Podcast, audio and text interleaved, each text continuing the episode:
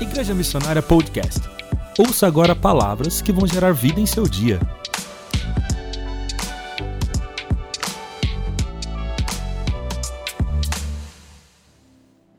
Eu quero ler com vocês o texto de, do livro de Ruth. O livro de Ruth é um livro sensacional.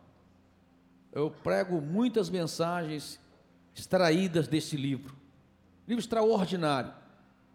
E ele é extraordinário porque ele fala de uma família, como qualquer família que se encontra aqui esta noite.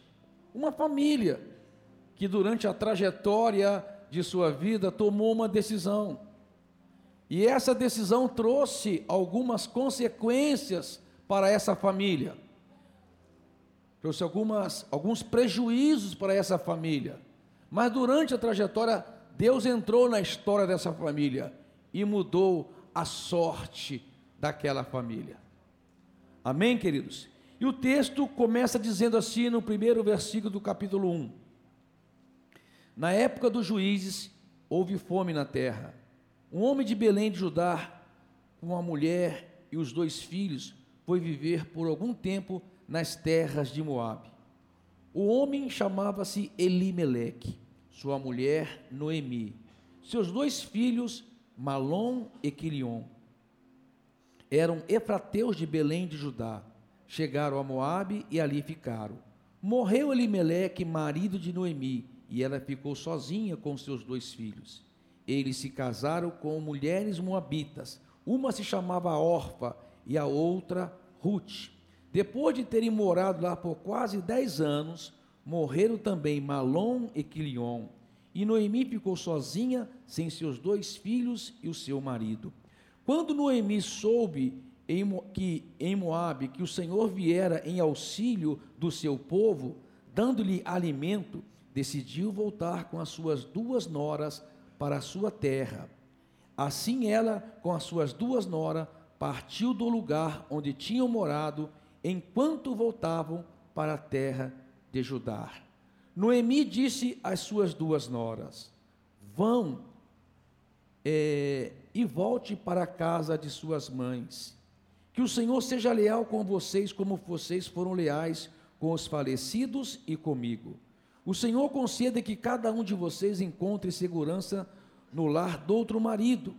Então deu-lhes beijo de despedidas, mas elas começaram a chorar bem alto. E lhes disseram: não voltaremos com você, não, não, voltaremos com você para junto do seu povo. Disse, porém, Noemi: Voltem, minhas filhas, porque viriam comigo, poderia eu ainda ter filhos que viesse a ser seus maridos? Volte, minhas filhas, vão, estou velha demais para ter outro marido, e mesmo que eu pensasse que ainda há esperança para mim, ainda que eu casasse esta noite e depois desse à luz filhos, iriam vocês esperar até que eles crescessem? Ficariam sem casar à espera deles? De jeito nenhum, minhas filhas. Para mim é mais amargo do que para vocês, pois a mão do Senhor voltou-se contra mim. Elas então começaram, elas começaram a chorar bem alto de novo depois Orfa deu um beijo de despedida em sua sogra, mas Ruth ficou com ela. Se tem uma coisa que me dá muita segurança na minha vida, na trajetória da minha vida, se tem uma coisa que me dá tranquilidade, mesmo quando eu estou passando por grandes adversidades. Porque qualquer pessoa está sujeito a passar por adversidade. Não existe nenhuma pessoa nesse lugar que não passe por problema. Nós estamos sujeitos a enfrentar durante a nossa trajetória de vida problemas, dificuldades, Decisões que nós tomamos e não deu certo. Decisões que nós tomamos de maneira precipitada que trouxe prejuízo. Mas se tem uma coisa que me dá tranquilidade na minha vida, se tem uma coisa que me dá força, me dá energia para continuar caminhando a minha trajetória, é a confiança que eu tenho de que Deus está no comando da minha vida. Quando você tem confiança de que Deus está no comando da sua vida, você tem paz, mesmo em meio às tribulações. Quando você tem confiança de que Deus está no comando da sua vida, mesmo nos momentos difíceis que você passa, você tem tranquilidade e paz. O texto que nós acabamos de ler fala da história de uma família. O homem, o pai dessa família, o patriarca dessa família era Elimeleque. E um dia Elimeleque estava em sua casa, ligou a televisão ou abriu o jornal e ele teve uma notícia. E a notícia era: crise em Belém, crise na terra de Judá. Aí vê lá, o dólar subiu, a bolsa de valores caiu. A notícia é que vai faltar alimento para muitas pessoas nessa terra. Vai haver inflação, vai haver desemprego. Muitas empresas vão fechar por conta dessa crise. E esse homem, Elimeleque, diante dessas notícias, porque a notícia era essa, houve um tempo de fome na terra de Judá. Diante de uma notícia assim, esse homem toma uma, toma uma atitude. E a atitude que ele toma é para ir embora daquele lugar. Eu vou embora daqui porque parece o quadro que está apontando para este lugar é um quadro difícil. Ele toma a atitude de ir embora daquele lugar. É interessante saber que a Bíblia fala no tempo dos juízes. E se você for ver na cronologia, no tempo, era o tempo do sacerdote Eli o sacerdote que depois preparou Samuel como seu substituto e o último juiz da história do povo de Israel. Depois veio o reinado. Saul, Davi, Salomão. E a Bíblia fala que no tempo de Eli as visões eram raras e Deus não falava com frequência. Então esse homem chamado Elimeleque toma uma atitude sem ouvir Deus, sem tomar a direção de Deus, tomou uma atitude precipitada, porque havia muitas famílias em Judá, porque só ele tomou essa atitude. Havia muitos, muitos pais de família em Belém, que estava debaixo da mesma pressão, debaixo da mesma circunstância, debaixo da mesma adversidade e não tomou uma atitude precipitada como ele. E amado, quando uma pessoa toma uma atitude sem consultar Deus, sem esperar a resposta de Deus, essa atitude pode colocar em risco toda a sua família. E foi o que aconteceu com Elimeleque.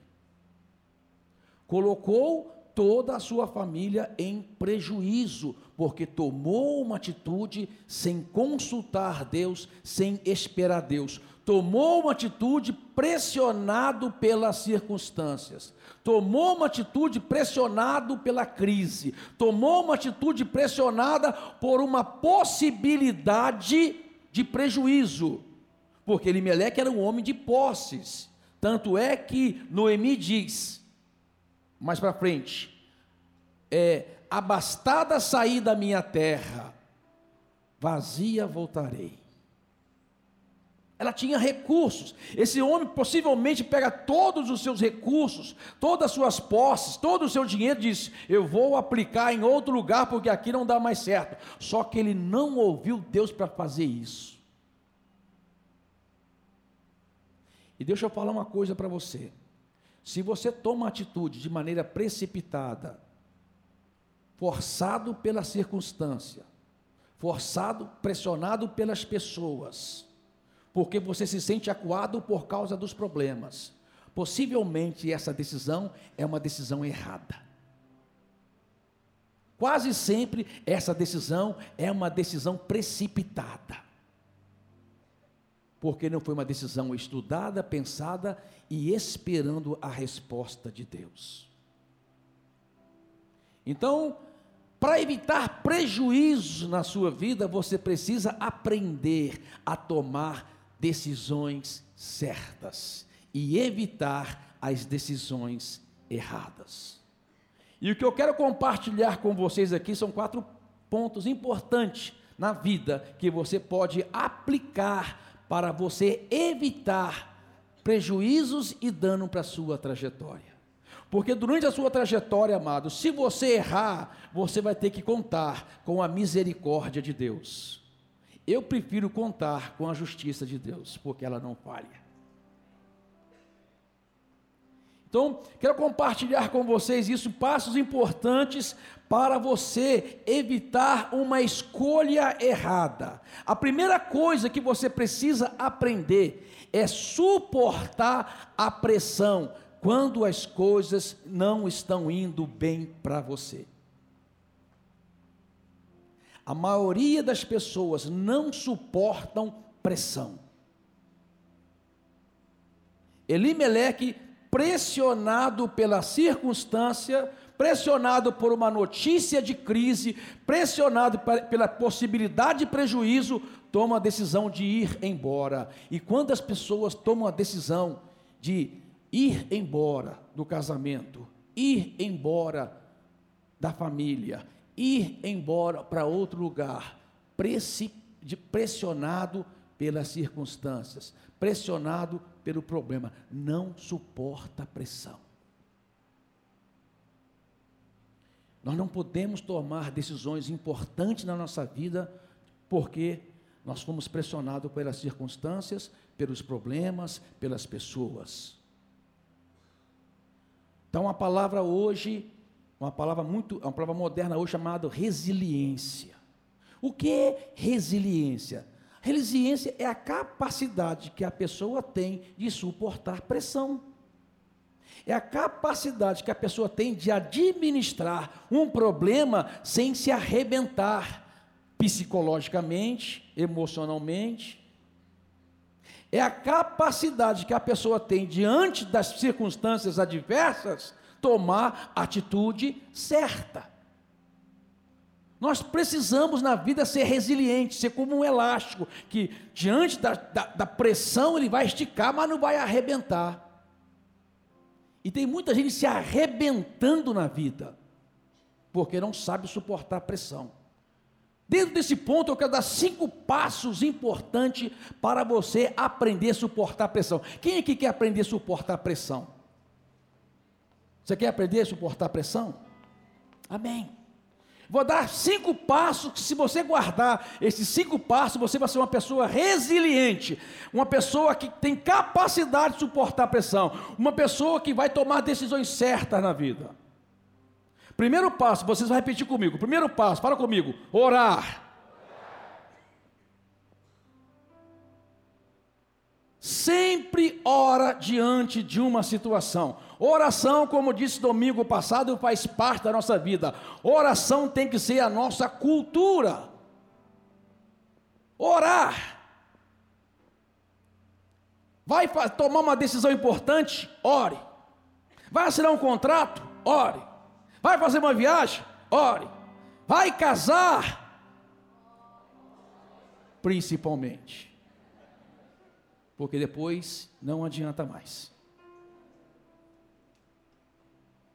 Ore. Primeiro passo. Segundo passo, muito importante. Ore de novo. Gente, tem que orar de novo. Você tem que orar até ter paz no seu coração para tomar uma decisão. Você tem que orar até ter certeza de que aquela é a resposta de Deus para a situação. Você tem que orar. Amém, queridos?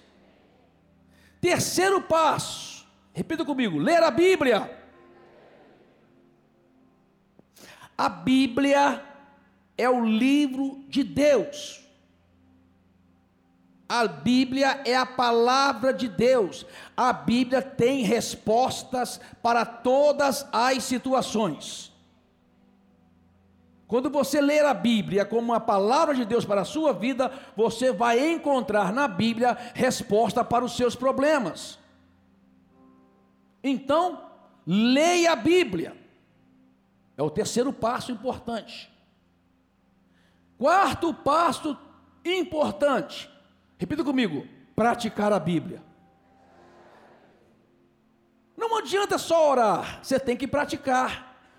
Uma pessoa que ora, uma pessoa que lê e a pessoa que pratica, ela vai ser uma pessoa preparada para suportar todo tipo de pressão na, vida. Porque, amados queridos, a vida é vida.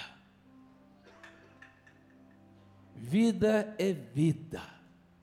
Tem gente que fala assim, Pastor Paulo, eu não queria passar por problemas na minha vida, eu queria uma vida sem sofrimento, eu queria uma vida sem dificuldade, eu queria uma vida sem ter que tomar decisões difíceis, eu queria uma vida que desse tudo certo, eu queria. Você quer essa vida, amado? Você vai ter que morrer para ter, porque é só no céu.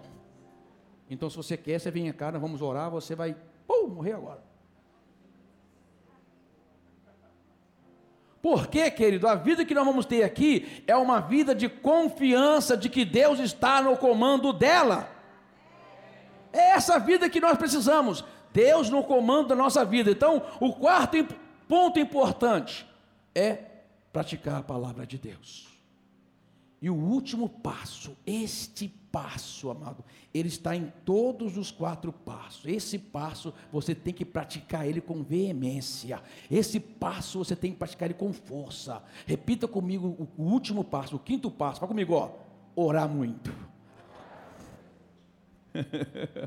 Segura o manto e ora, meu querido.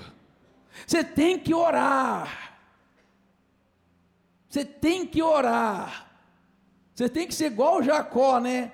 Depois de ter feito tantas bobagens na vida e colher prejuízo por conta disso, lá em Peniel ele agarrou o anjo e disse: Eu não te soltarei se tu não me abençoares. Eu não te soltarei se tu não me abençoares. Agarra em oração, amado, para que você seja uma pessoa capaz de suportar todo tipo de pressão na vida e ser bem-sucedido. Resiliência. Suportar a pressão quando as coisas não estão boas. Segundo ponto importante: prestar atenção aos sinais. Amado, Deus mostra quando uma coisa não vai dar certo, e Deus mostra quando uma coisa vai dar certo. É interessante que Deus deu sinais. Primeiro morreu Meleque, foi um sinal. Depois morreu um filho, outro sinal. Morreu o terceiro filho, outro sinal. Você tem que prestar atenção nos sinais. Amado, eu aprendi uma coisa: se um cavalo ganhou uma vez, pode ter sido sorte.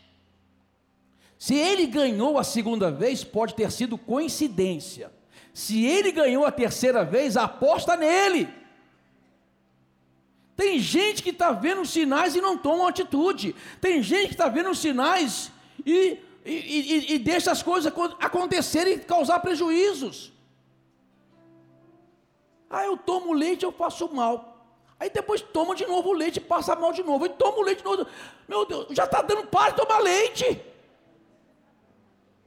Ah, não, agora tem um comprimidinho que faz eu ajudar a, a, a, tolerar a lactose. Pelo amor de Deus, não é mais fácil parar de tomar o leite? Preste atenção nos sinais. Eu, tava, eu, eu, tinha um amigo que andava de moto com a gente, depois ele parou de dar graças a Deus. Por quê? Porque toda vez que ele andava, ele caía. Ele caía saindo do posto. Umas três vezes saindo do posto, ele caiu. Eu dizer, rapaz, você não é para andar de moto, os sinais estão aí te mostrando. Amado, estou dizendo coisas simples, mas você sabe que tem coisas importantes na vida e na sua vida que Deus está dando sinais e você não presta atenção. Ruth aprendeu, ou oh, perdão, Noemi aprendeu. Lá na frente, quando Ruth mostrou para ela um sinal, disse: Minha filha, este é um sinal que Deus vai mudar a nossa história. Preste atenção nos sinais para fazer a coisa certa. Terceiro ponto importante, querido, seja uma pessoa humilde para reconhecer o erro. Nós precisamos nós precisamos reconhecer que às vezes tomamos decisões erradas e precisamos voltar atrás para consertar. Poucas pessoas tomam a decisão de voltar atrás e dizem: Eu vim consertar o que eu fiz de errado. Eu fui precipitado. Eu fui arrogante. Eu fui uma pessoa que agi debaixo de pressão ou agi pensando num lucro imediato e hoje eu estou colhendo prejuízo disso e eu estou aqui para pedir perdão e consertar. Nós precisamos ter humildade. Noemi teve humildade para voltar. E ela dizia: Saí daqui abastada e voltei vazia. O meu nome agora chama-se amargurada, porque o Senhor me amargurou. Amargurou por consequência de uma decisão lá atrás. Você precisa ser humilde e reconhecer que você precisa muitas vezes voltar atrás para consertar uma coisa. A humildade vai te ajudar a resolver muitos problemas na sua vida. E tem gente que o orgulho impede ela de tomar uma decisão que vai transformar a vida dela para melhor. Quarto ponto, aprenda a dar a volta por cima. Sabe, queridos, quando Noemi saiu de Belém, ela não saiu por conta própria. Quando Noemi saiu de Belém, saiu porque o marido tomou uma decisão. Penso eu que ela concordou e cooperou com essa decisão. Não fique pensando você que as mulheres de antigamente não tinham influência sobre o marido. Tinham. A Bíblia mostra isso, que muitas mulheres influenciavam seus maridos. Tanto é que a Bíblia fala que a mulher sábia edifica a sua casa, a imprudente a destrói. E isso está escrito lá atrás. Por quê? Porque a mulher pode influenciar ajudar o marido ter sucesso, mas também pode levar o marido a ter fracasso. Mas no texto não deixa claro se ela influenciou ou se ela não influenciou. O texto deixa claro que quando ela recebeu a notícia que as coisas tinham mudado em Belém, ela resolveu voltar. Ela dizia: Eu vou dar a volta por cima, ou vou voltar do lugar da onde eu nunca deveria ter saído. E é interessante, queridos, que quando ela está indo pelo caminho, ela está indo andando pelo caminho, o texto diz, cara, enquanto ela andava, quando ela recebeu notícia, ela disse para suas duas noras, Orpa, Ruth, a coisa mudou lá em Belém, eu vou voltar. E as duas volta, foram com ela. No meio do caminho, ela para e pensa, mas espera um pouquinho, eu não posso jogar uma carga sobre essas duas meninas por causa de uma atitude errada que eu tomei lá atrás. Elas são vítimas na situação. Elas não precisam sofrer o prejuízo que eu estou sofrendo. Eu vou voltar para Belém, eu vou, vou, vou viver de benevolência das pessoas, eu vou viver catando aquilo que sobra, e assim vou tocar minha vida até morrer. Por que eu vou colocar esse encargo, esse prejuízo, essa vida sofrida sobre essas meninas que não tem nada com isso? E ela olha para as meninas e diz: Olha, vocês não precisam vir comigo. Volte para o seu povo, volte para o seu Deus. Eu não tenho mais nada que oferecer para vocês, eu não tenho nada para dar de suporte para vocês, eu, eu não tenho condições de dar filho para vocês, já sou velha, e vocês são novas, então vai viver a vida de vocês, porque vocês podem construir uma vida de dignidade. E ela teve que convencer as suas duas noras nisso. E a primeira nora, Orfa, foi convencida, disse: tá bom, eu não queria ir, mas eu vou voltar para o meu povo, eu vou voltar para a minha terra, eu vou voltar para o meu Deus, e foi. Mas Ruth disse: não de maneira alguma, minha sogra, eu, eu, tenho uma aliança com você, eu tenho uma aliança junto com você. O seu povo será o meu povo, o seu Deus será o meu Deus. Onde você comer, comerei eu. Aonde você dormir, dormirei eu. E longe de mim que não seja a morte que me separe de ti.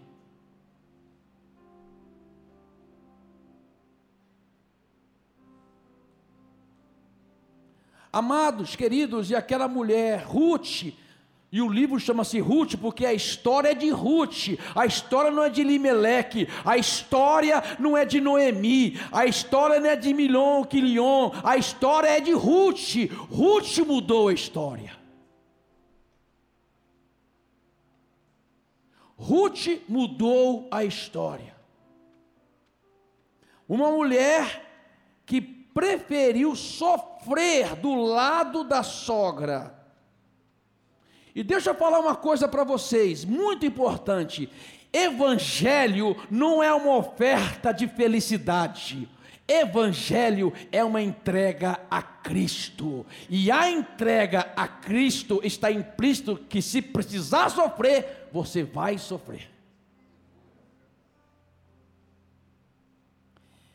Mas é interessante que, mesmo na proporção de disposição que você tem de entregar para sofrer por causa de Cristo, é a mesma proporção que Ele também te abençoa. Ruth decidiu: eu vou voltar com você, Noemi. Eu vou comer o que você comer. Eu vou dormir onde você dormir. Que mulher extraordinária. Uma coisa boa sempre vai atrair outra coisa boa. Você quer atrair coisas boas para a sua vida? Tem atitude boas. Tem muita gente que não atrai coisas boas para a sua vida porque ainda insiste em falar mal das pessoas. Gosta de roda de fofoca e não sabe que está atraindo coisas ruins para si mesmo. Jesus disse assim: Tudo que quereis que vos faça, fazei vós primeiramente. Então, se eu quero uma, que uma coisa boa aconteça na minha vida, eu tenho que fazer uma coisa boa.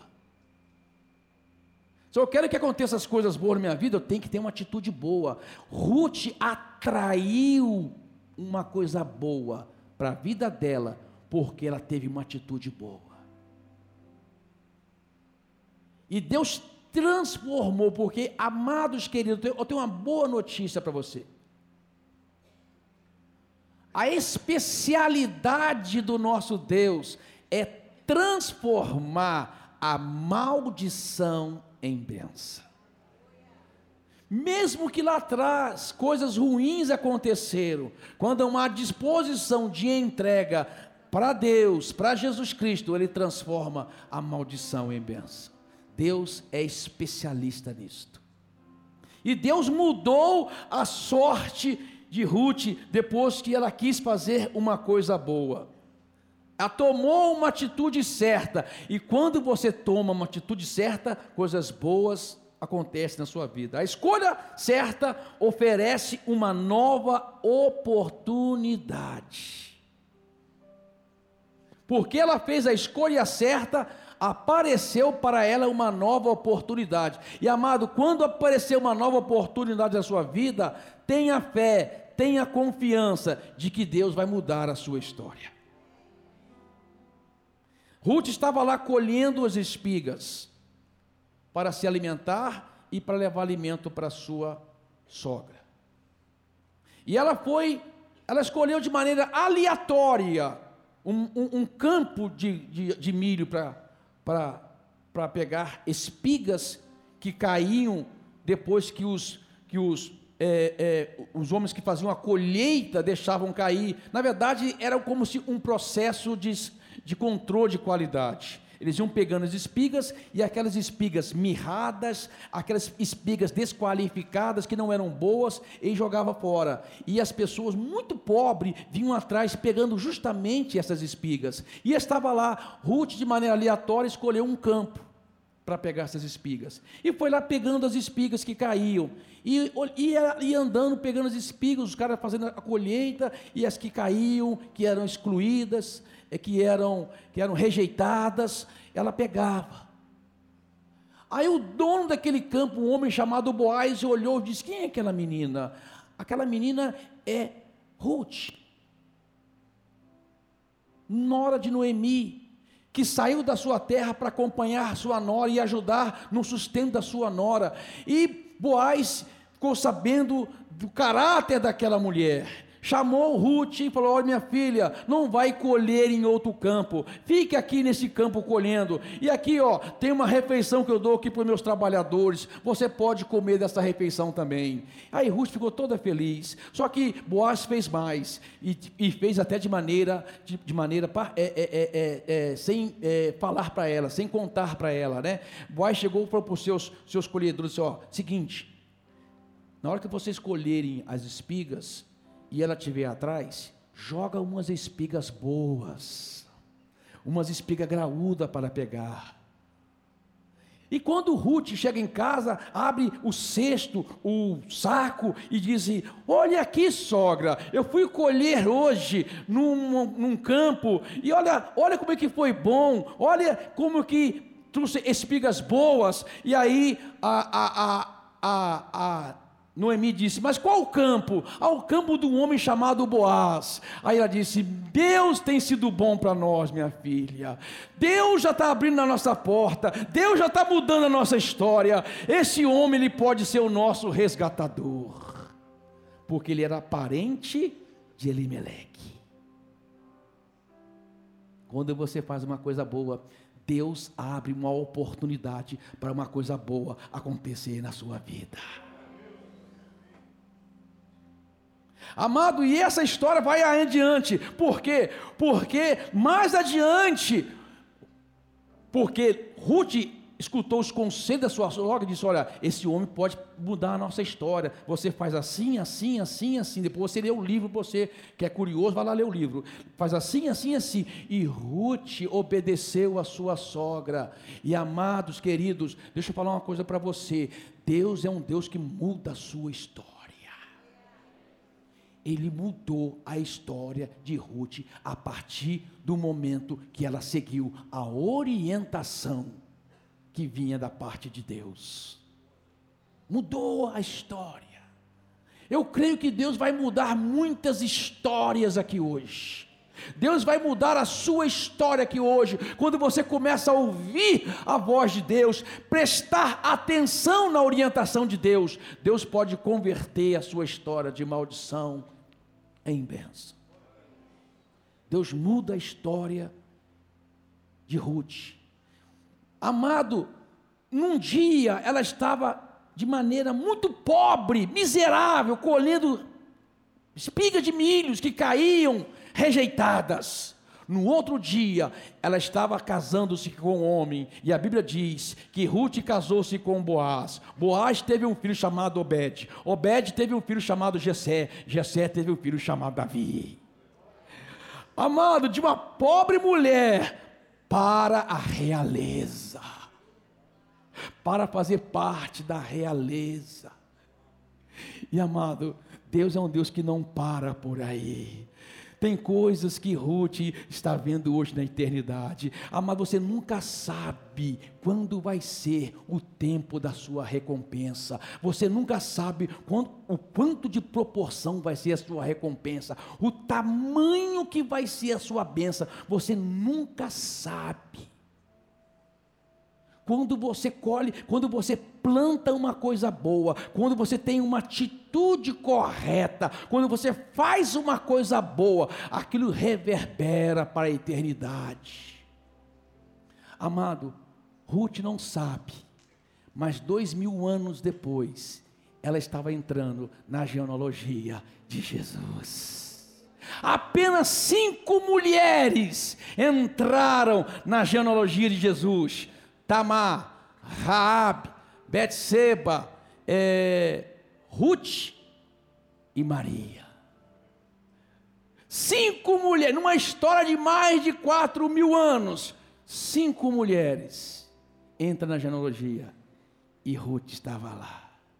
A atitude que ela tomou lá atrás reverberou na eternidade.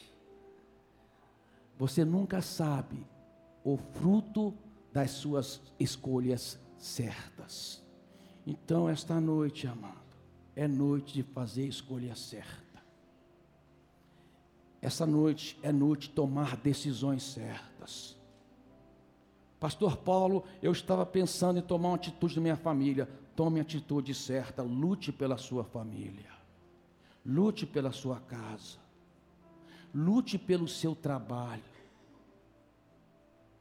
Lute pela sua vida espiritual.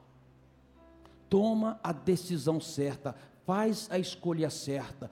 Ore e busque a Deus. Ore e continue buscando a Deus. Ore de novo buscando a resposta de Deus. Busque na palavra de Deus orientação para aquilo que você precisa fazer. A nossa vida muda quando nós fazemos as escolhas certas. A nossa vida muda quando nós reconhecemos que erramos e estamos dispostos a consertar. A nossa vida muda quando eu faço uma coisa boa. Quando eu decido fazer coisas boas. Você ouviu Igreja Missionária Podcast? Se você gostou, assine o nosso canal e compartilhe com seus amigos e família.